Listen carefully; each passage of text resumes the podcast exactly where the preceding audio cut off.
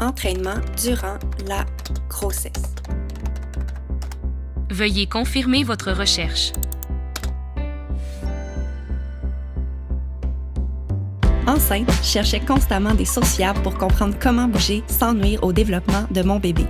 Ce que je cherchais, ben, je l'ai jamais trouvé, alors je l'ai créé. Je m'appelle Fanny, je suis kinésiologue et mon plus grand désir, c'est de démocratiser l'entraînement pré- et postnatal. Je veux pas juste rendre ça accessible, je veux que ça devienne la norme.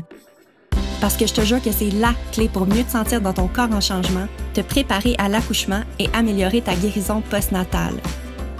Dans chaque épisode, je te simplifie la vie en vulgarisant les notions plus complexes en lien avec la périnatalité parce que je sais que tu as d'autres choses à faire que chercher l'information fiable. Bienvenue sur le podcast Marcher Saut, la référence pour le bien-être des futures et des nouvelles mamans.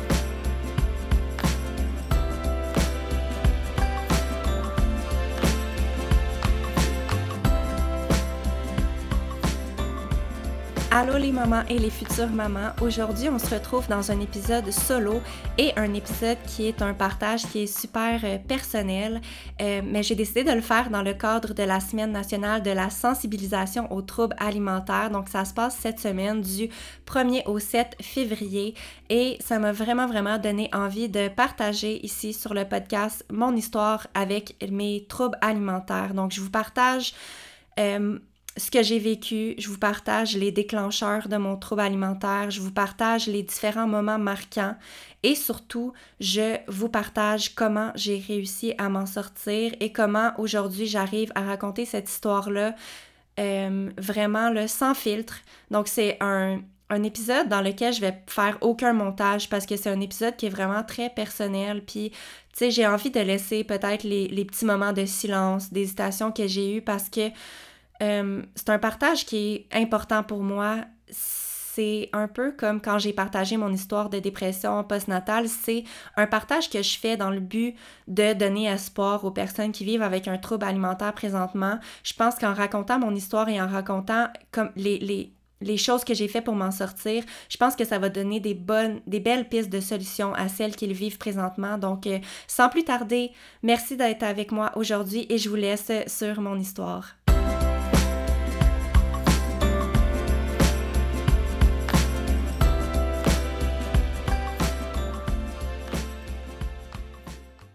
Donc, je commence euh, mon histoire en vous parlant, euh, ben, en, retournant à l'enfance, parce que je pense que c'est important, tu sais, de souligner que mon enfance a été super normale dans mon développement, dans ma relation avec mon corps et avec la nourriture. Donc, tu sais, moi, j'ai grandi, donc je suis née dans les, dans, en 90, donc j'ai grandi les dix premières années de ma vie dans les années 90.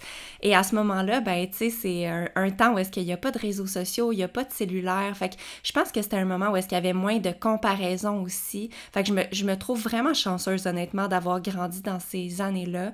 Et dans ma jeunesse, euh, quand j'y repense, tu sais, dans ma famille, il n'y avait aucun comportement problématique. Tu sais, ma mère, euh, euh, elle se pesait pas, elle parlait pas de son poids. Je me rappelle pas non plus qu'il y avait aucune restriction alimentaire. Tu sais, chez nous, il y avait de la nourriture, toutes sortes de nourriture, tu sais, puis on, on était encouragés à à manger vraiment ce qu'on voulait. Donc, tu sais, quand euh, je me replonge à cette période-là, il n'y a vraiment pas de drapeau rouge que je peux détecter de mon enfance. La seule chose que je me souviens, qui est peut-être comme quelque chose qui, qui justement qui soulève un petit drapeau rouge, c'est que je pense que j'avais environ 5 ou 6 ans la première fois que j'ai dit à ma mère que je trouvais que j'avais des grosses cuisses. Donc, je me rappelle vraiment que au niveau de mon corps, à un jeune âge, il y avait déjà quelque chose qui me dérangeait. Tu je trouvais que mes cuisses étaient plus grosses que les autres enfants, mais c'est la seule chose que je peux me rappeler de cette période-là. Ensuite de ça, le premier souvenir que j'ai par rapport à euh, mon poids, c'est à l'âge de 15 ans. À 15 ans, euh, ben en fait, moi, j'ai commencé à jouer au volet euh, en cinquième année, donc à 15 ans, j'étais en secondaire 3 et à cet âge-là, j'ai fait mon premier camp d'entraînement durant l'été qui était un camp pour les Jeux du Québec de Amos. Euh, J'étais la plus jeune dans ce, camp-là, donc je m'entraînais avec des filles pas mal de 16-17 ans. Et euh, mon souvenir, c'est que pendant ce camp-là, qui est un camp de trois semaines, il fallait, on avait une grille et il fallait indiquer à chaque jour qu'est-ce qu'on mangeait euh, pour les collations puis les repas. Donc, il fallait vraiment marquer qu'est-ce qu'on mangeait à chaque jour et on se faisait comme surveiller. Et en plus de ça, à chaque matin du camp, on se faisait peser, puis il fallait marquer notre poids sur la même feuille. Euh, puis à ce moment-là, je me rappelle très bien que j'étais pas préoccupée par la nourriture, pas préoccupée par mon poids, mais je m'étais quand même dit que c'était important de manger des bonnes choses puis d'avoir de pas prendre de poids. Donc ça, c'est comme la première chose un peu marquante dans mon processus. Euh, donc ce camp-là se passe, euh, mais tu sais, ça va bien, je suis bien confortable dans mon corps, je suis confortable avec mon poids. Euh, tu sais, je me rappelle des fois dans ma dans ma liste de, choses que je mangeais, des fois, je marquais que j'avais mangé des réglisses. Tu sais, j'étais correcte. Il n'y avait aucun problème à ce moment-là. Ensuite de ça, moi, j'ai eu mes règles quand même assez tard. Donc, après ce camp-là, quelques mois après, j'ai commencé à avoir mes règles. Fait que, tu sais, j'avais 15 ans, là, moi, quand j'ai eu mes règles pour euh, la première fois. Puis, à ce moment-là, j'ai commencé à prendre du poids comme la très grande majorité des filles qui commencent à avoir leurs règles. Donc, tu sais, moi, je me rappelle que mes seins ont vraiment, vraiment grossi à ce moment-là. Tu sais, je suis passée de porter du A à du D ou même du double D, là. Fait que ça a été vraiment majeur à ce niveau-là. Puis j'ai pris vraiment du poids, tu sais, généralement sur mon corps. Mais tu sais, sans aucun changement au niveau de mon alimentation ni au niveau du sport parce que je continuais à m'entraîner au volet euh, trois, quatre fois par semaine à ce moment-là. Euh, donc, voilà, c'est ce qui s'est passé. Et là, euh, à 16 ans, j'ai vécu une situation qui va avoir vraiment changé le cours de ma vie. en fait, qui va avoir déclenché, je dirais, mon trouble alimentaire qui a duré pour environ un peu plus que 10 ans. Donc, euh, c'est cet euh, événement-là, quand j'avais 16 ans. C'était une pratique de volleyball. Ça, ça veut dire que j'étais en secondaire 4. Donc, je me rappelle, c'était une pratique de soir. Donc, je pense qu'on s'entraînait de 4h30 à 6h30. Et là, après la pratique, cette journée-là, mon coach m'a dit Fanny, après la pratique, viens me voir dans mon bureau, j'aimerais ça te parler. Fait que là, moi, aucune idée de ce qu'il va me dire ou de, quoi il va me parler. Mais à, ce moment-là, il s'assoit avec moi, puis euh, il commence à me dire Fanny, j'ai remarqué que tu avais pris du poids. Je sais pas si tu avais remarqué. Euh, ce serait important si tu veux poursuivre dans le volleyball et si tu veux jouer au niveau collégial que euh, tu perdre du poids ou que tu fasses... Je pense qu'il l'a plutôt dit que tu fasses attention à ton poids parce que c'est important pour le voler, pour euh, au niveau de la performance. Donc, c'était vraiment ça, notre rencontre. Il soulignait que j'avais pris du poids, puis il me faisait comprendre que si je voulais continuer, ben, tu sais, arrange-toi pour perdre du poids parce que ça marchera pas, tu sais. Fait que là, moi, là, vraiment, là, je me rappelle même pas d'avoir parlé dans cette rencontre-là avec ce coach que j'adorais, là, en passant. C'était vraiment comme un modèle euh, masculin pour moi très important dans ma vie. Je l'adorais. Donc, je l'ai pas... Je l'ai pris vraiment de manière... Ah, OK. Euh, si je veux être aimée, si je veux être performante, si je veux continuer à faire la chose que j'aime le plus dans ma vie, jouer au volet, euh, faut que je fasse attention, il faut que je perde du poids. Donc, je suis sortie de son bureau vraiment comme mindé. Je suis arrivée chez moi, j'ai dit à ma mère, maman, là, là, je veux vraiment faire attention, je veux perdre du poids. Puis, tu sais, à ce moment-là, euh, je vous rappelle, tu sais, là, on, se ramène en 2006, OK? En 2006, la mode alimentaire, là, c'était de manger des aliments qui étaient légers, réduits en gras. Fait que, euh, tu sais, on parlait pas de sucre à ce moment-là. C'était vraiment comme toutes les choses qui étaient réduites en gras, comme du lait 1%, du fromage léger, là. Tout à l'épicerie était comme... Euh, la promotion faite alentour des aliments diète, c'était vraiment comme faible en gras. Fait que là, j'arrive, j'ai à ma mère, là, on change notre alimentation, on achète du lait 1% au, au lieu du lait 2%. Puis là, à partir de ce moment-là, je me suis vraiment mis à couper tous les desserts aussi. Fait que je mangeais plus de desserts à n'importe quel événement qu'on allait, des fêtes. Moi, tout le monde le savait qu'à partir de ce moment-là, je mangeais plus de desserts. Puis ça, ça a duré pendant des années, là, tu sais. Je sais qu'il y a encore, à ce jour, des fois, ma famille sont... Là, je pense que ça va mieux parce que ça fait longtemps, mais ma famille, parfois, est surpris de me voir prendre du dessert parce que j'en ai pas pris pendant comme 10 ans, là, OK? Fait que euh, c'est cet événement-là qui a déclenché ce, ce trouble obsessionnel de bien manger chez moi. Fait que là, j'avais 16 ans. Et là, ce qui est arrivé, c'est que ben, je me suis restreint, mais vraiment au niveau de la qualité, mettons, des aliments que je consommais. Donc, euh, j'ai commencé à manger vraiment à la perfection, à couper le gras. Et ce qui est arrivé, c'est que ben, j'ai perdu du poids. Ça a fonctionné. Fait qu'on peut dire ici que c'était ma première diète. C'était vraiment un régime que je faisais à ce moment-là, sans le nommer, mais c'était un régime. Et ce qui est arrivé par la suite, c'est que je me suis fait féliciter de ma perte de poids par euh, surtout les filles avec qui je m'entraînais, par mes amis. Mes amis ont remarqué, ils ont dit Ah, Fanny, t'as perdu du poids, bravo, comment t'as fait? Fait que j'ai comme été félicité de ça. Et évidemment, ça a fait en sorte que je voulais continuer de perdre du poids, continuer à avoir une alimentation qui était super restreinte. Donc, voici comment ça a débuté. Donc, ça reste comme ça. Euh, en secondaire 5, je continue à maintenir euh, mes, comportements de restriction. Et là, finalement, j'arrive au cégep et euh, dans mon désir de continuer à jouer au volleyball, je rentre en sport-études, volleyball au cégep Édouard-Montpetit, j'en ai déjà parlé. Et c'est un programme de sport-études. Donc, il me semble qu'on s'entraînait à chaque jour de la semaine. peut-être deux heures. Dans mon souvenir, c'était ça. Donc, euh, je suis sélectionnée pour jouer dans cette équipe-là. Je suis vraiment très fière, très contente. Et là, euh, j'étais même pas encore rentrée au cégep que le, un des coachs de l'équipe était venu dans mon école secondaire parce qu'on était repêchés comme quelques mois avant d'entrer au cégep.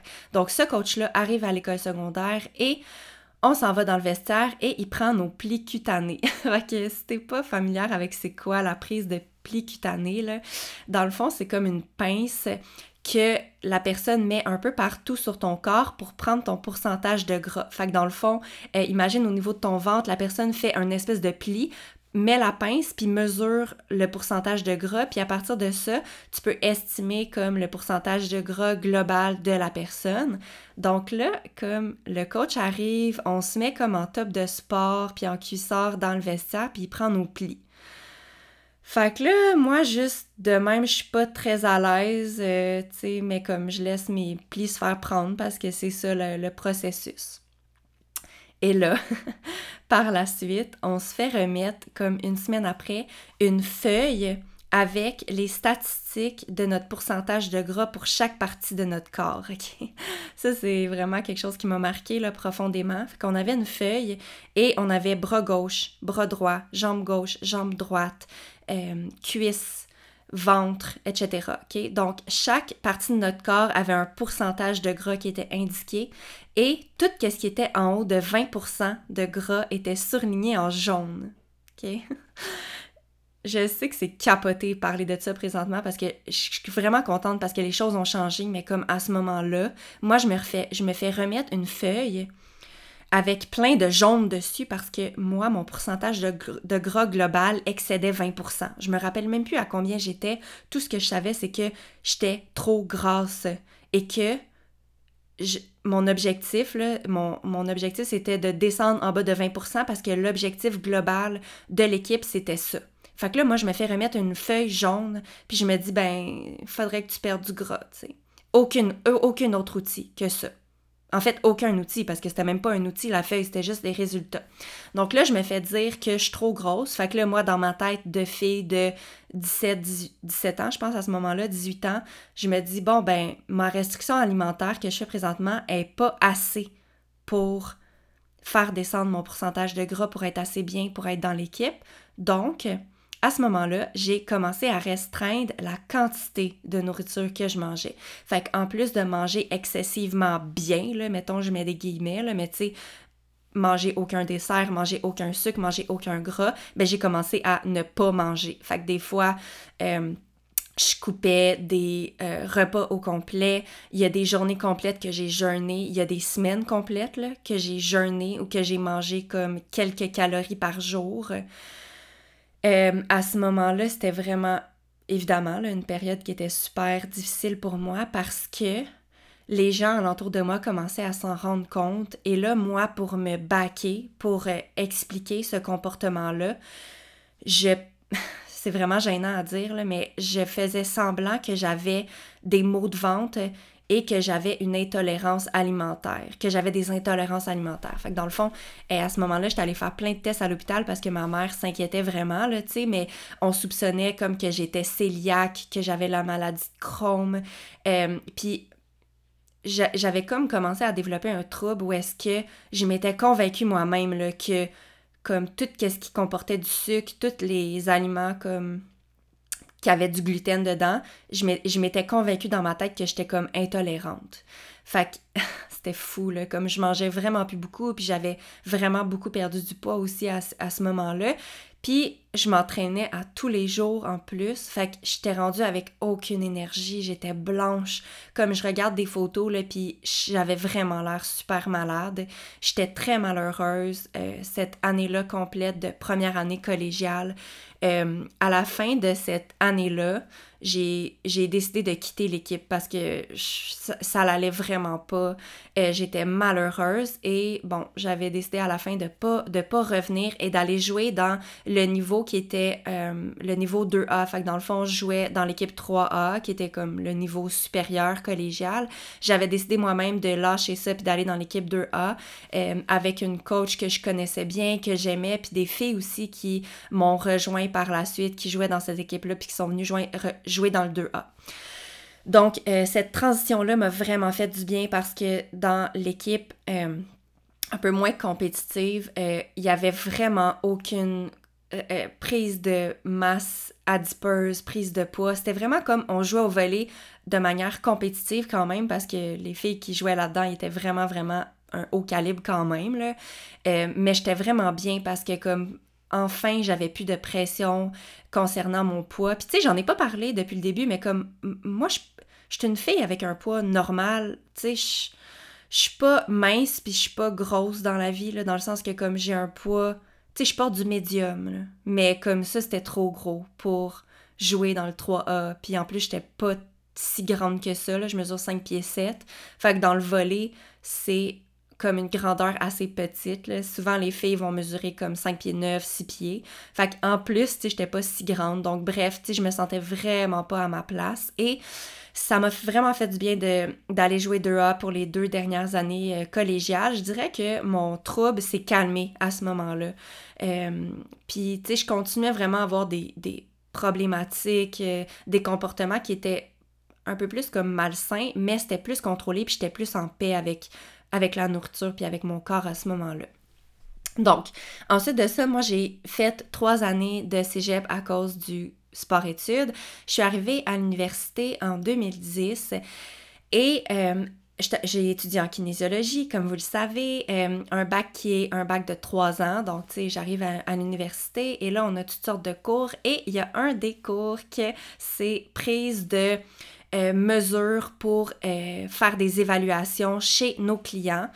Euh, et là, on me reprend les plis cutanés et on m'enseigne aussi comment prendre les plis cutanés pour ma future clientèle.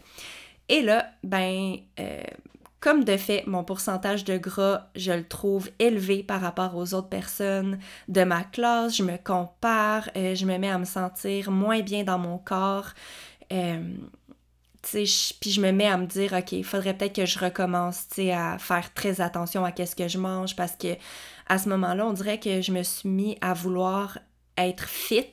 Fait que là, mon désir, c'était plus d'être ultra mince. Mon désir, c'était d'être en forme parce que j'étais dans un bac où est-ce que les gens étaient tous des sportifs de haut niveau, euh, des coureurs, euh, toutes sortes de sports. Puis tu sais, les gens étaient très en forme.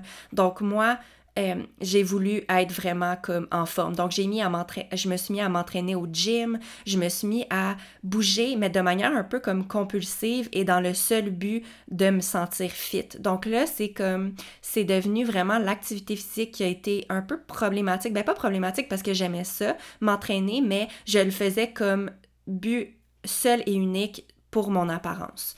Et là, euh, tranquillement, je trouvais que l'activité physique, c'était comme pas assez pour atteindre mes objectifs. Donc, en 2015, ça, ça veut dire que j'avais 25 ans, je suis allée voir un coach qui faisait comme des plans alimentaires et je me suis fait faire un plan alimentaire pour être plus fit puis perdre du pourcentage de gras.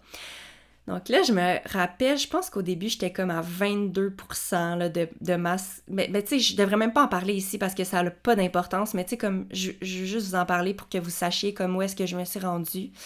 Donc là, je me fais faire un plan alimentaire pour la première fois de ma vie pour euh, perdre un pourcentage de gras puis être vraiment fit. Je pense que je pesais genre un, genre 150, peut-être un peu moins que ça quand j'ai commencé. J'ai des photos de ça de moi avant-après que je pourrais comme repartager. Euh, donc là, je me fais faire ce plan-là et en vraiment très peu de temps, en passant, c'est un plan qui était comme vraiment très faible en glucides. Fait que je mangeais protéines, lipides, très très très peu de glucides. Et euh, ça m'a fait perdre un pourcentage de gras vraiment rapidement, puis ça m'a fait perdre beaucoup de poids. Donc, j'étais passée, tu sais, je pesais comme 135 livres pour 5 pieds 7, c'était comme le plus mince que j'ai été dans toute ma vie. Euh, puis mon pourcentage de gras avait descendu à 15%, ce qui est comme assez bas pour une fille aussi. Et là, genre, j'étais fière parce que pour la première fois de ma vie, on dirait que j'avais le look et le poids que j'avais toujours rêvé. Fait que là, j'étais comme, that's c'est comme, c'est ça que je cherchais depuis des années, cette manière-là de m'entraîner et de manger, c'est ça que je vais faire pour le reste de ma vie. Mais l'affaire, là, c'est que vous auriez dû voir qu'est-ce que je mangeais. Comme le matin, je mangeais un shake avec des, un shake de protéines. Après ça, ma collation, c'était genre un morceau de fromage gros avec une pomme. Après ça, le midi, c'était comme deux œufs avec un avocat. Puis le soir, je mangeais genre du poisson. Puis tout ce que j'avais droit de manger dans ma journée, c'était un quart de tasse de glucides.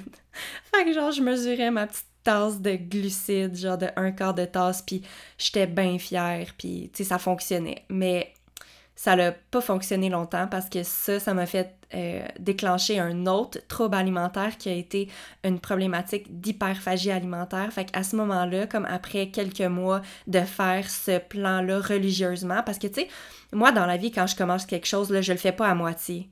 Comme j'y vais all-in puis je le fais au complet. Fait que j'avais pas dérogé de mon plan une seule minute là, depuis plusieurs mois. Et là, à un moment donné, j'ai eu ma première fa mon premier événement d'hyperphagie alimentaire. Puis ça, qu'est-ce que c'est? C'est de manger compulsivement sans être capable de s'arrêter. Fait que dans le fond, euh, ce que j'ai commencé à faire, c'est que le samedi pour souper, je me permettais de binger. Fait que binge, c'est comme le mot que je vais utiliser pour parler de cette cette tendance-là que j'avais à manger sans pouvoir m'arrêter. le Fait que binge eating en, en anglais, c'est ce que ça veut dire dans le fond. Et là, j'ai fait mon premier binge, B-I-N-G-E, et euh, j'ai mangé du dessert à ne plus pouvoir m'arrêter jusqu'à temps avoir mal au cœur, mal au ventre. Euh, j'ai comme je me rappelle, j'ai mangé du dessert, puis après ça, j'étais allée dans mon garde-manger, puis j'ai mangé comme des, du chocolat, puis ensuite, il n'y avait plus rien. Fait que j'ai mangé comme des cuillères de beurre d'arachide, comme puis là, après ça, je me suis sentie extrêmement mal le, dans la soirée puis le lendemain. Et après ça, ben, c'est là que le cercle vicieux du, de l'hyperphagie alimentaire a commencé. Fait que dans le fond, dès le lendemain, pour la semaine, je, je retournais à mon plan qui était super strict. Et là, le samedi, ça recommençait. Puis là, ce qui était rendu un repas, c'était allongé à une journée complète où est-ce que je bingeais. Puis j'étais ce trouble-là, je pense que ça a été le plus difficile euh, psychologiquement parce que j'étais obsédée par la nourriture à un point tel que je ne pensais, c'était la seule chose à quoi je pensais à toutes les minutes de ma vie. À chaque matin, je me réveillais, je pensais à ce que j'allais manger. Euh, si je savais que j'avais, parce qu'à ce moment-là, je travaillais comme représentante sur la route. Donc, tu sais, je partais pour des journées complètes, mais des fois pour des semaines complètes sur la route.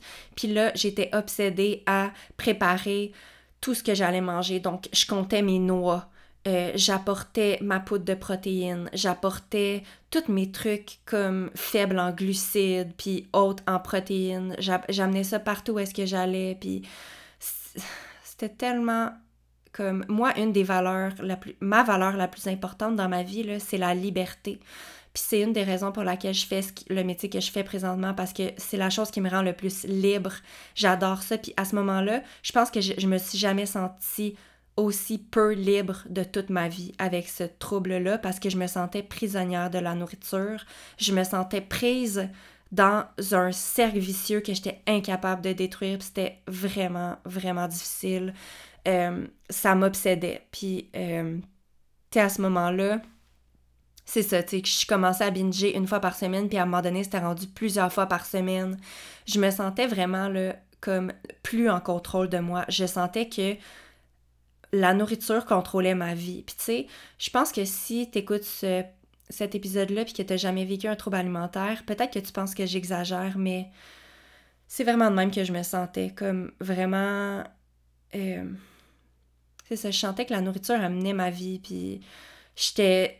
Puis là, j'en ai pas parlé, mais je me pesais plusieurs fois par jour. Euh, je m'observais dans le miroir constamment.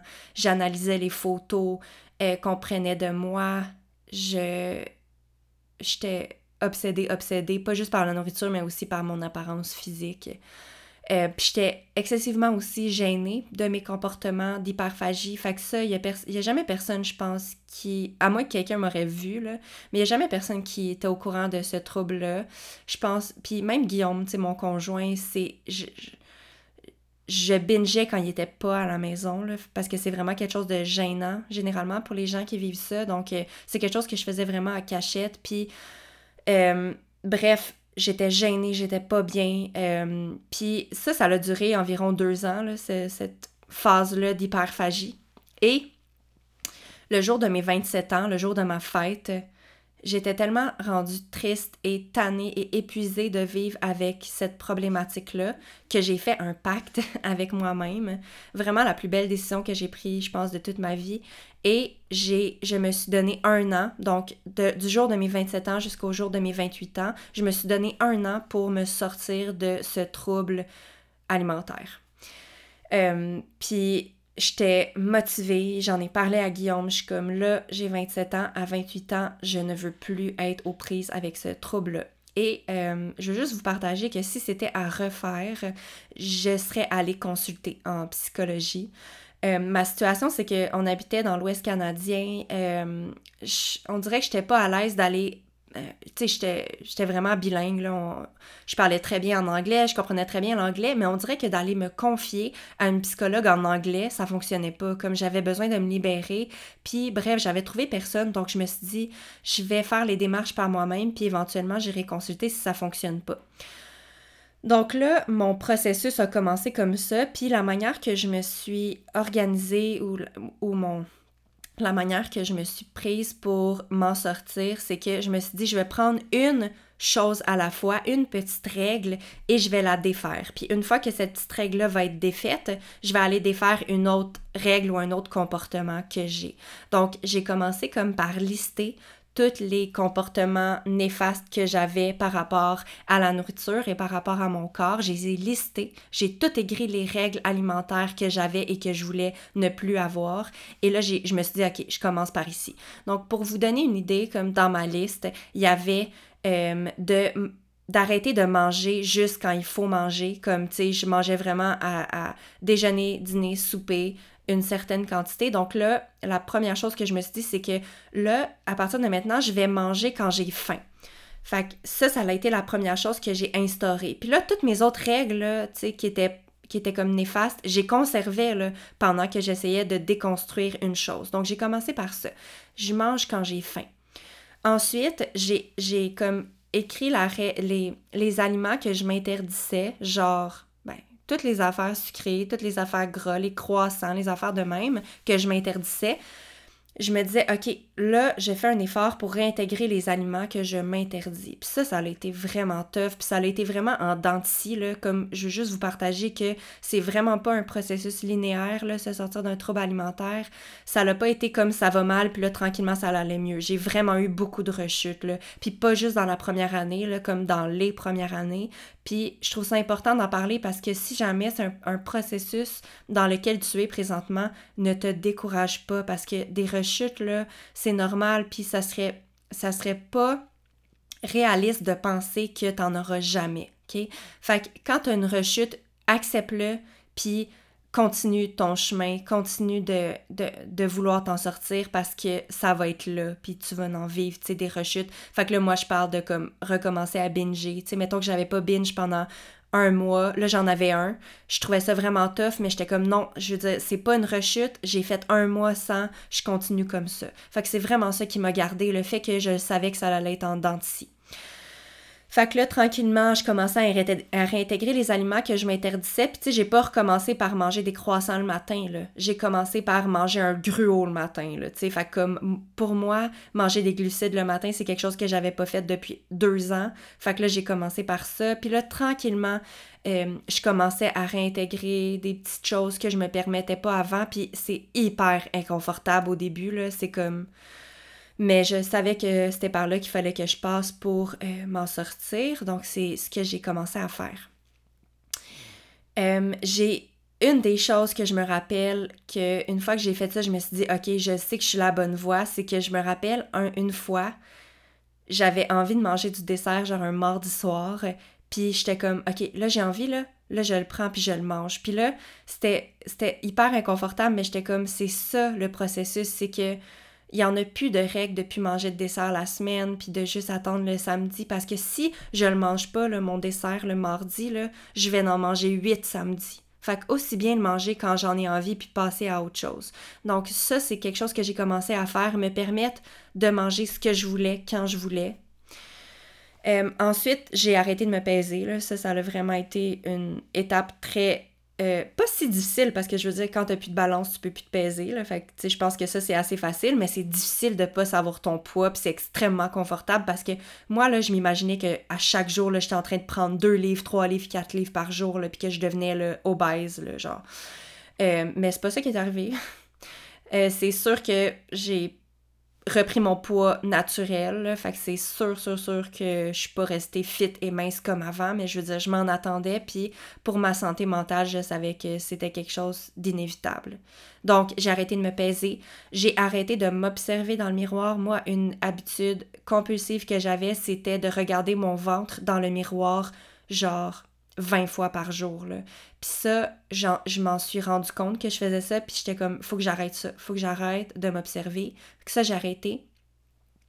J'ai arrêté aussi d'analyser les photos qui étaient prises de moi. Tu sais, des fois, on n'est pas à, notre avantage sur une photo. Je suis comme, gars, c'est moi. Puis comme là, je suis placée d'une telle façon, puis mon bras, est gros, mais comme, j'ai arrêté de, de focuser là-dessus.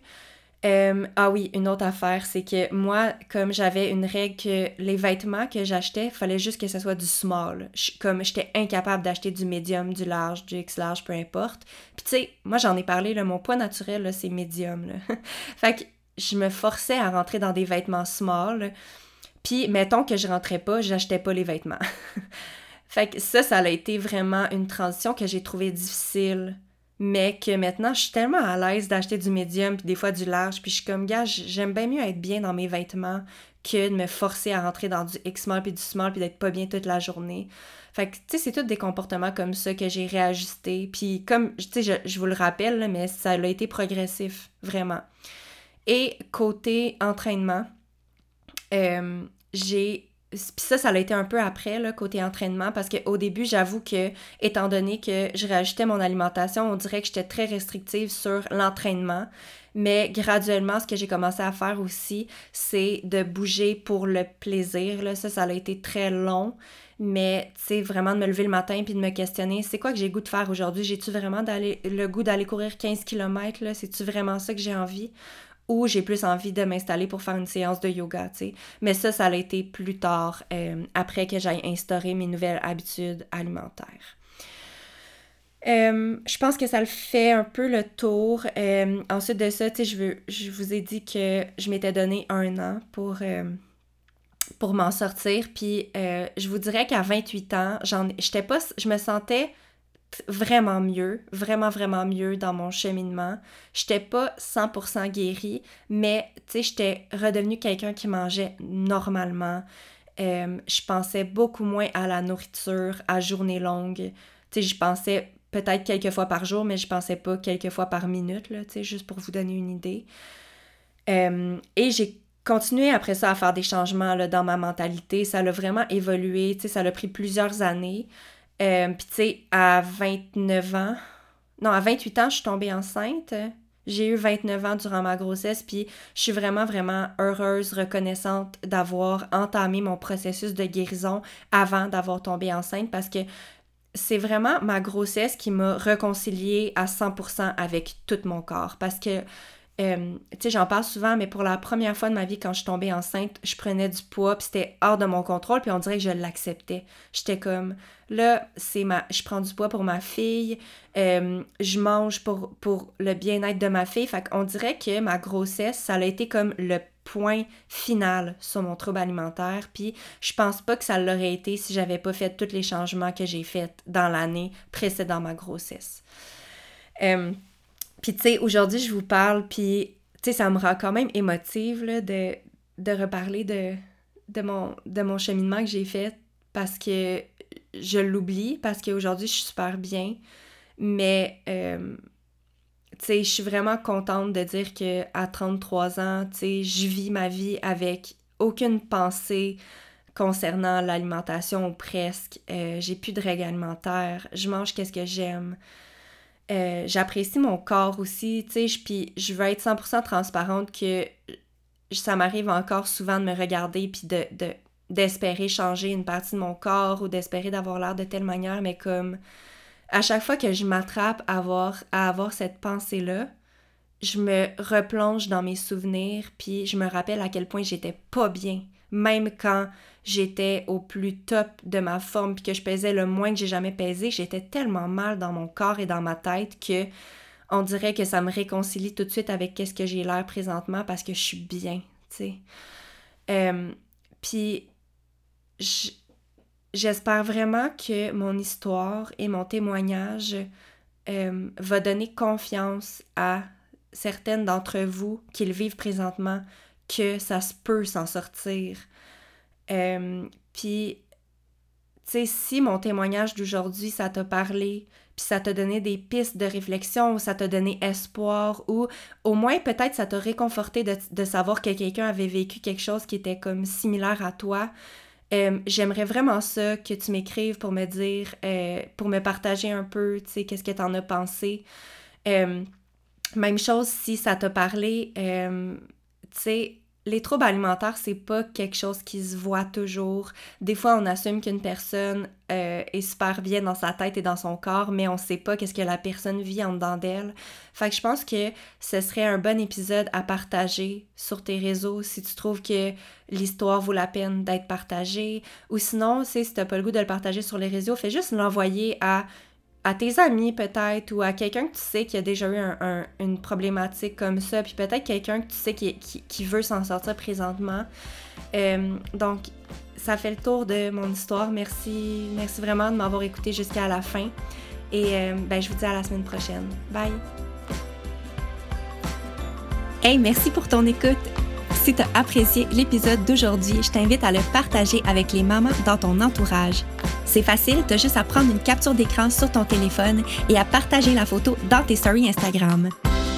Toi, ça te coûte rien, puis moi, ben, c'est ma plus belle paye parce que ça me confirme que mon travail est apprécié et utile. Si tu as envie de me partager tes suggestions pour que je puisse inclure des sujets qui te parlent dans mes futurs épisodes, écris-moi sur mon compte Instagram marche barre en bas saut.